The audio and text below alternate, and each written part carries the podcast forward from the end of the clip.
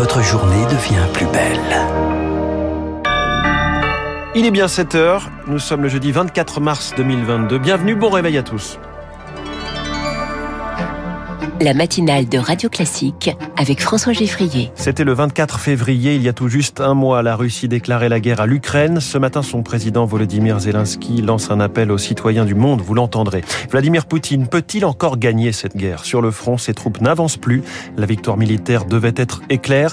Un mois après, l'Ukraine résiste toujours. Et puis le retour des files d'attente devant les pharmacies, le Covid revient et les tests augmentent à nouveau. Après ce journal, ce sera du gaz à tous les étages. 7h10, le plan de l'Europe pour se passer du gaz russe, l'édito très bien informé de François Vidal. 7h15, Vladimir Poutine veut se faire payer en roubles. L'économiste Olivier Babot va nous dire le but de la manœuvre. 7h25, la présidentielle et de l'eau dans le gaz. À chaque fois, après des primaires, ce sera l'info politique de David Doucan. Radio Classique.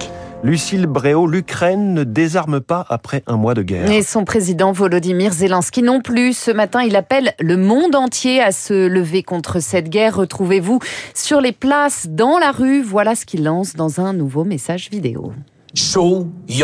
Montrez votre soutien, sortez de vos bureaux, de vos maisons, de vos écoles et de vos universités. Sortez au nom de la paix, sortez avec des symboles ukrainiens pour soutenir l'Ukraine, pour soutenir la liberté, pour soutenir la vie. Alors où en est-on sur le front après quatre semaines de guerre? Le Pentagone assure que l'armée russe recule à l'est de Kiev pour s'installer en position défensive. Kharkiv, deuxième ville du pays, résiste toujours. L'invasion censée durer trois jours est en train de se figer. Alors Vladimir Poutine peut-il encore gagner? On voit cela avec Marc Tédé. Le maître du Kremlin voulait renverser le pouvoir de Kiev et s'emparer de la totalité du territoire. Un mois plus tard, l'objectif paraît hors de portée. Face aux difficultés des deux armées, Olivier Kempf, directeur du cabinet stratégique La Vigie, prédit désormais un conflit gelé. Une ligne de front qui se solidifie dans la durée. Ça ne veut pas dire qu'il n'y a pas de conflit, ça veut dire que vous avez toujours des escarmouches, il y a toujours des morts assez longtemps mais ça veut dire une Ukraine divisée. Vladimir Poutine pourrait se contenter d'une partition de l'Ukraine le long d'une ligne Kharkiv-Odessa, estime le géopolitologue Jean-Sylvestre Montgrenier. Peut-être le tiers du territoire de l'Ukraine. Il resterait finalement l'Ukraine occidentale, avec peut-être Kiev, hein, privé de tout accès euh, à la mer Noire. Ce scénario n'exclut pas une montée aux extrêmes hein, dans les déploiements de la violence. Autrement dit, une guerre sale où les civils sont délibérément pris pour cible, comme c'est déjà le cas. Certains redoutent aussi des armes chimiques, explique Marie Dumoulin du Conseil européen pour les relations extérieures. On sait que la Russie a conservé un stock d'armements chimiques, qu'elle a probablement aussi conservé des armements biologiques. On ne peut pas exclure qu'elle fasse usage d'armements qui sont catégoriquement proscrits. Une méthode brutale qui permettrait à l'armée russe de vider les villes assiégées et terroriser celles qui résistent encore. Et hier, devant le Parlement français, Volodymyr Zelensky a de nouveau demandé plus d'armes pour défendre son pays. Londres va lui fournir 6000 missiles anti-chars de plus. Le président ukrainien à s'exprimer au sommet de l'OTAN aujourd'hui. Un sommet auquel participera Joe Biden. Il est arrivé à Bruxelles hier de but d'un marathon diplomatique auquel s'ajoute un sommet européen et une réunion du G7. Les États-Unis doivent annoncer aujourd'hui un nouveau paquet de sanctions contre des oligarques et des responsables politiques russes. Alors comment aller plus loin? Eric Kioch a posé la question à Sylvie Matelli, économiste à l'IRIS. On peut aller plus loin dans les sanctions qu'on a déjà imposées en allongeant la liste des oligarques qui sont sanctionnés. On pourrait effectivement allonger la liste des banques qui sont bloquées, soit dont on gèle tout ou partie des avoirs, soit dont on interdit l'accès au système SWIFT. On peut toujours faire plus. Et en particulier, il y a une sanction sur laquelle les Européens ont bien compris qu'il faudrait qu'ils pensent à se positionner là-dessus, mais c'est très compliqué parce que ça a des conséquences économiques majeures.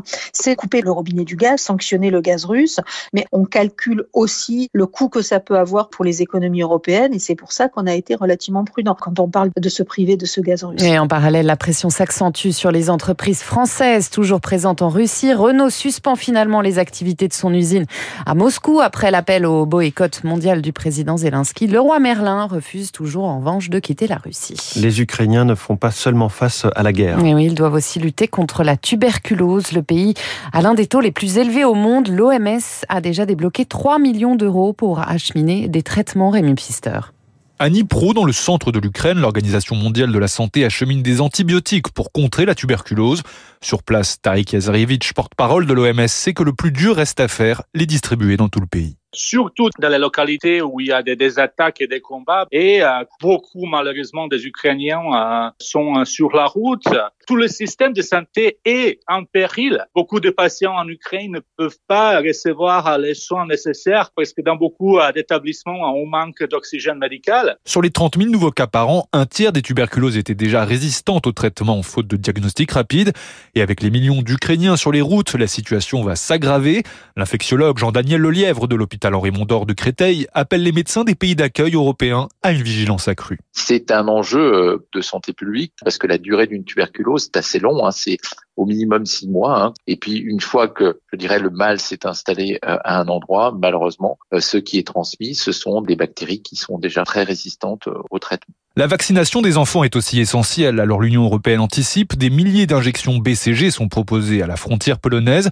Des vaccins contre la rougeole vont également être envoyés. Rémi Pfister, sur le front du Covid en France, le nombre moyen de cas quotidiens repasse au-dessus des 100 000 après plusieurs semaines d'accalmie. Les pharmacies font de nouveau face à un afflux de tests. Sonia Jouve est la vice-présidente de l'Union des syndicats de pharmaciens d'officine. L'augmentation a été euh, visible depuis trois semaines à peu près sur à peu près toutes les catégories de personnes, des enfants, du coup des familles contaminées. Un cas sur deux, la personne est également positive. On est en augmentation constante. Donc euh, le discours dans la pharmacie, hein, tous les jours, on leur demande de vraiment faire attention aux cas contacts. C'est vraiment de respecter à nouveau les gestes barrières, de mettre le masque dès qu'on est effectivement dans une atmosphère où il y a un petit peu beaucoup de personnes ou des personnes fragiles. C'est les recommandations euh, qu'on a au comptoir euh, tous les jours. Et sur M6 hier soir, Emmanuel Macron n'a pas exclu, lui, le retour du masque obligatoire seulement en cas de dégradation à l'hôpital. La dépouille d'Ivan Colonna de retour en Corse. Oui, son cercueil recouvert d'un drapeau corse est arrivé hier soir à Ajaccio, accueilli par une haie d'honneur de centaines de personnes. Les drapeaux de la collectivité de Corse sont toujours en berne sur l'île depuis son décès lundi soir. Une faute selon Emmanuel Macron pour un homme condamné pour l'assassinat du préfet Erignac en 98. Ses funérailles auront lieu vendredi dans son village de Cargèse. Merci, c'était le journal de Lucille Bréau. Dans un instant, l'édito de François Vidal qui va nous révéler où l'Europe compte dénicher les quelques 155 milliards de mètres cubes de gaz russe dont elle veut se passer. Puis cette question, peut-on céder à Vladimir Poutine qui réclame des d'être payé en roubles plutôt qu'en dollars. L'économiste Olivier Babot est mon invité.